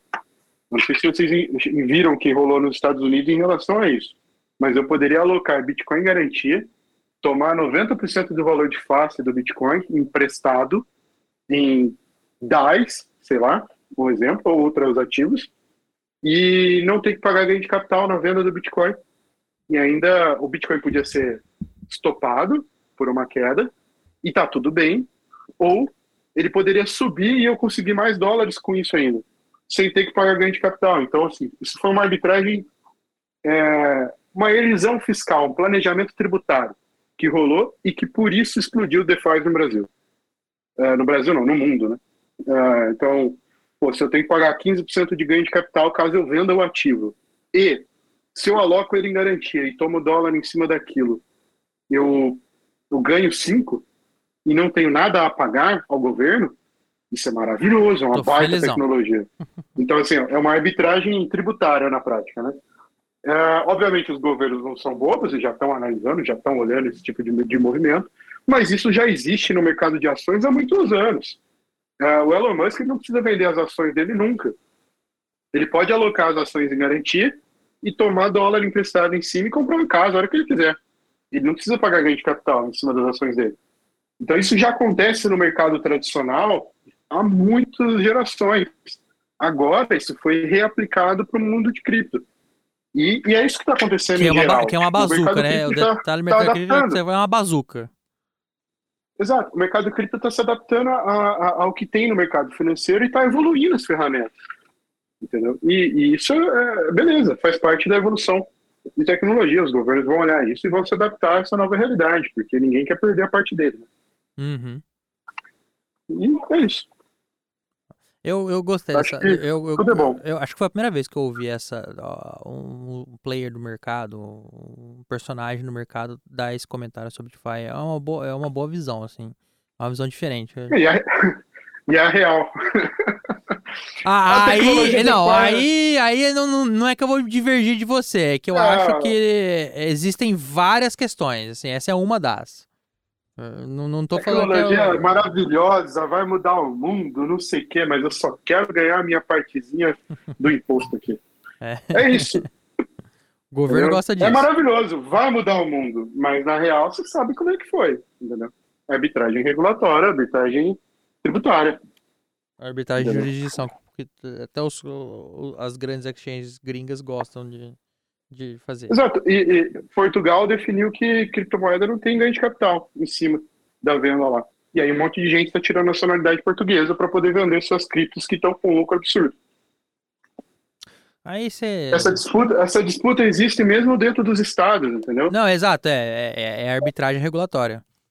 ISS, por exemplo, né? Isso daí é o que a gente já tem no Brasil há muito tempo, né? Não, agora vai começar pior. Vai ficar bem a pior. Disputa, agora vai ficar bem pior. entre cidades, né? Vai ficar ISS. bem pior. Essa disputa com o Dória e o Eduardo Paes era disputa quem traz o imposto pra cá. Cara, vai, vai ficar pior. Assim, só um comentário paralelo. Você quer dizer da Binance chegando no, no, no Brasil. Brasil. Não, mas aí eu já, te, já te expliquei no episódio que a gente falou sobre a Binance chegando no Brasil. Eu te expliquei aonde foi que o, Eduardo que o ganhou. CZ se convenceu de que era o Rio. Conta pra quem não viu. Pra quem não viu ainda, eu tenho certeza absoluta que o, o CZ ele chegou no Rio de Janeiro tendo convicção de que ele ia instalar o escritório em São Paulo.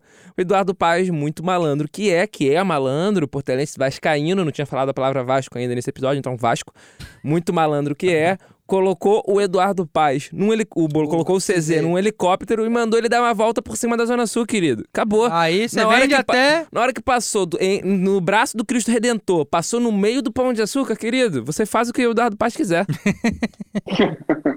Foda, né, velho? É. Mas é o meu comentário razoável. Canto da sereia, né? Do é, o Rio é meu país também, é, né? É imbatível. Canhada, a gente mora aqui, é foda, velho. Quando você mostra, a pessoa fala, ô, oh, desgrama. Na hora que você desce do Santos Dumont, pega ali um táxi, pega um Uber, passa pelo aterro Erro. do Flamengo, ah. você fala, caraca, eu quero morar aqui. Você sabe como é que eu decidi morar aqui, né? Foi isso? Não, foi abrir a porta do avião no meio do Santos Dumont. Porra, é maravilhoso. Foi exatamente Aí isso. você desce em Congonhas, aí você tá no meio do nada, você fala, como é que eu vou embora? Bora daqui?" daqui. Foi isso. Eu abri, eu vim só fazer a pré-matrícula. Eu não ia estudar no Rio, eu, ia, eu queria Curitiba, eu passei em Curitiba também. Abriu de frente pra Baía de Abriu Guanabara. de frente pro Pão de Açúcar. É impossível. Aí eu olhei e falei, eita, Lele, que essa cidade aqui é diferente. É, é diferente, é, diferente. Aí eu liguei pro meu pai, falei, pai, já fiz a pré-matrícula. E aí, E aí que eu vou dar um rolê em imobiliária procurando apartamento. aí meu pai, como assim, José? Vamos esperar outros resultados e tal. Eu falei, não, pai, eu gostei daqui. Como assim, José Domingues? Foi assim. Mas. Canhada, cara, obrigado. Eu, assim, eu, primeiro que eu quero te agradecer que esse, esse episódio me fez conhecer coisas e detalhes que eu sequer conhecia e que achei muito legal da história sua, da história da Fox Beach. É, acho que vocês são merecedores de todos os bônus que vocês estão colhendo agora. E tomara que vocês colham mais frutos e que vocês tenham mais frutos. É, acho que é, quando a gente torce para o mercado, a gente torce por todo mundo. É, mais uma vez, muito obrigado pelo, pelo seu tempo. É, sempre que você precisar, os, os nossos microfones estão ligados e abertos para você, para Fox Beat, para todo mundo, tá? E cara, o microfone é teu, fica à vontade aí para falar o que você quiser. Se você achar que você tem que falar, senão falar, chega, molecada, vamos, vamos dormir. Não, eu, eu queria fazer um convite a quem nos ouve aí, é, que já foi cliente ou que é cliente, enfim, a testar, avaliar, enfim, dê seu feedback. Acho que a Foxbit evoluiu muito e, e eu sei que, dadas as circunstâncias, tudo que a gente passou, é, a gente pisou na bola com, com muitos clientes ao longo da nossa história. E o que eu queria pedir é uma chance para recomeçar e reavaliar o que eu tenho de bom aqui, que eu posso trazer de valor. E no final do dia, Bitcoin é commodity, né? Você tem que comprar onde está mais barato e guardar na sua carteira, porque corretora não é carteira. tá? Então- Esse é o melhor dono de corretora que tem. Ó, não guarda então- comigo. Então, compre Bitcoin. É, adoraria que fosse com a Foxbit. É, se você me conhece ou não conhece, enfim, vá lá, avalie por si mesmo, veja como está a situação em 2022. E está muito melhor do que jamais foi. Acho que a gente tem um time muito unido, acho que tem uma operação muito redonda e os anos fizeram bem para a Foxbit. Ah, e é isso, assim. E, obviamente, pô, não quer, tá tudo bem, agradeço, foi legal pra caramba, mas compra Bitcoin não importa onde, só compre. Bitcoin é defesa. É, Como eu falo aqui no, no, no Bitcast, compre, compre, compre, compre, compre, compre, compre. Tá imitando o Botini? Exatamente. Eu, eu tenho, é, eu, eu, tenho o botinho na cabeça. Compre, compre, compre, compre, compre, compre. Nunca é ruim. Entendeu? É, É, mas aí a galera vai lá e vai comprar 100% do portfólio em, em Bitcoin. tá certo. É, É, aí, aí você tem, só, só tem que lembrar que o Canhada ele, tem 99,9% do, do portfólio em Bitcoin porque ele faz isso há 400 anos. Certo? Só ele manja. isso muito. da minha vida. Exatamente. É, exatamente. Eu recomendo pra galera, em média, de 5% a 10%. Esse 10% se ele for muito arrojado. Que isso, cara. Eu acho que é um número muito razoável Eu ia falar mais. principalmente para o cara que está iniciando em criptomoeda. O cara que já está mais tempo, tudo bem ele considerar um, um- um investimento maior. Mas se você está se aventurando nesse universo agora, se a primeira conta em uma corretora de criptomoedas você fez em 2022, não vá mais do que 10% do seu portfólio. Tá? Porque primeiro você tem que se acostumar com a volatilidade do mercado, se acostumar com o que acontece nesse mercado é, porque senão você vai se assustar e você vai fazer igual a grande maioria, de vender na baixa e comprar na alta. Não, e depois ficar puto falar que é coisa de piramideiro, de gente maluca. Em que pese a- a- aquela, aquele áudio maravilhoso que diz que a tendência é de alta, alta infinita, né? É, o Canhara tem toda a razão, porque é assim, de vez em quando cai 30% num dia, 40%, e Uhum. aí a gente tem o famoso teste do travesseiro, né, Canhara? Depois que você passar Exato. no teste do travesseiro, aí você fala, ok, vambora. Não, e tem o começo da fase de investidor de cripto, que o cara olha no celular 24 horas por dia. É, Ele vai no banheiro de madrugada, ele olha o celular. Então, assim, é melhor se passar essa fase que todo mundo tem, todo mundo vai ter, é, com menos de 10% do portfólio. Aí, quando você tiver acostumado à volatilidade, passou essa fase, porque todo mundo tem essa fase, É, aí você pode aumentar um pouco do portfólio. Justo. Mas a gente não pode deixar, né, Só Paulo? dar um recado aqui, só dar um recado. A tendência é de alta, é de alta infinita, é infinito, é 10 anos de alta, nunca foi de baixo. Desde 2008 Esse áudio é maravilhoso. tendência é de alta, alta, alta, alta. Tem uns ajustezinhos aí de 60, 70%, aí depois sobe mais 1.000, 1.500%. E segue a vida, vamos com tudo. O problema é que essa quedinha de 70%, 80% realmente acontece. Né? É, e sim acontece, hein? Tá doido. Quando dá essas Já vi quedas, várias, quando já vi dá várias. essas quedas, exato, quando dava essas quedas, canhada, o povo e os investidores, ah, os, os noviços, né, os novatos, os clientes novatos, eles te xingavam muito, achando que a culpa era tua? Já passou por isso também? Não, não, mas teve cliente que para de usar, porque ele fica bravo, né? Que Ah, perdeu sim. dinheiro e tal. É, isso acontece. Mas assim, o cara não xinga, não costuma xingar, não. Ele só meio que deixa de usar mesmo. Fica bravo porque perdeu grana. O cara compra em dezembro de 2017, de janeiro tem um terço do valor. É difícil. É, é, dói, dói. Dói, dói. Entendeu? E tem gente que Mas- comprou Bitcoin em 2015 e nunca mais mexeu na conta?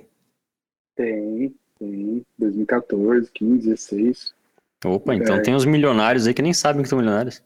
Cara, tem bilionário de cripto no Brasil. Bilionário, de real, pelo menos, que tem cripto no Brasil bastante, na casa dos bilhões de reais. Alguns, cara, tive clientes que compraram, assim, verdadeiras fortunas comigo em 2016, 17, 15. Tipo, o cara comprar 5 milhões de reais em 2016, o preço médio dele é 3 mil reais. Não, o cara E- pode comprar um país hoje em dia que tá É, tranquilamente. É. Então, assim, é, tem muita gente grande no Brasil, viu? Não, não- realmente. Só que esses caras grandes, eles não vendem, viu? A maioria que eu conheço, o cara nunca vendeu. O cara comprou e ficou. Porque Vira ele cole- já era. é colecionador? Ele também, né, era- cara? A maioria deles, a maioria deles, os, gra- os bilionários, os grandões, eles já eram grandões nessa época. O cara pegou 10% do portfólio dele e comprou em cripto. Só que Aí ele já era um cara muito deu uma rico. catapulta, é, é, aí deu aquela É, catapultada na fortuna do cara. um, ele já era um cara muito rico, entendeu? Então, assim, é, tem alguns, alguns cases assim, é, não são muitos, no Brasil não tem tanto milionário assim, mas é, tem alguns bons cases. Pô, maneiro. Canhada, reforço, meu amigo. É, sempre que você tiver novidade lá na Foxbit, chama a gente também que a gente divulga junto, entrevista a galera, entrevista o time. Estamos à disposição e mais uma vez, muito obrigado. Paulo, você vai catar calquinho, você não faz mais Eu vou falar assim, eu vou falar assim. Obrigado você, obrigado todos que escutaram. Se você tá escutando até agora, você tem obrigação moral de estar já inscrito, ter dado like, compartilhado esse episódio. E Canhada, super obrigado. Ah, a Foxbit pô, faz parte realmente da minha história dentro do mercado cripto. Sou muito grato a vocês assim por por tudo que vocês fizeram, não só por mim, mas pelo mercado, por terem ajudado a pavimentar é, é esse amadurecimento que tem o mercado. E é isso, cara. Super obrigado e conta com a gente. Pô, eu que agradeço a oportunidade e um prazer falar e poder contar um pouquinho da, da história, do, do que foi. E, enfim, a gente marca uma segunda rodada em outro momento para detalhar alguns pontos. Vamos sim, senhor. Sabemos. Já sabemos. tem aqui, já, data. tem, já tem uma data marcada Tem uma data, aqui já. Fica tranquilo. É, não, eu vou, eu vou lançar um livro em algum momento da minha Não, mas a exclusiva é nossa. E, e vai, ter, vai ter bastante coisa. Mas Tem é- que ter. Antes do livro a gente. é, você sabe que Boa, o estúdio boa, onde a gente boa. grava, ele é especializado em audiolivro. Boa. Então, já sabemos. Mandar um abraço aqui, inclusive, pro estúdio aqui, porque de vez em quando tem uns livros que quando a gente chega estão gravando, o editor tá escutando a gente agora. É, Canhada, você precisa ver gravação do 50 Tons de Cinza. É uma gravação maravilhosa, assim. Mandar um beijo aí pra quem tá escutando. Caplan, aquele abraço. Tô dando meus bois. Júnior, Carlinhos, é, é sensacional. É a gravação, assim, muito, muito curiosa, exótica. Exótica. Pra, pra dizer o mínimo. Boa. O Bitcast é uma produção do Universo Cripto em parceria com CryptoFast.com. Este episódio foi gravado e editado pelo estúdio Playground no Rio de Janeiro. Valeu, galera! Valeu! Valeu! Valeu. Este episódio foi uma produção da UniversoCripto.net em parceria com CryptoFácil.com.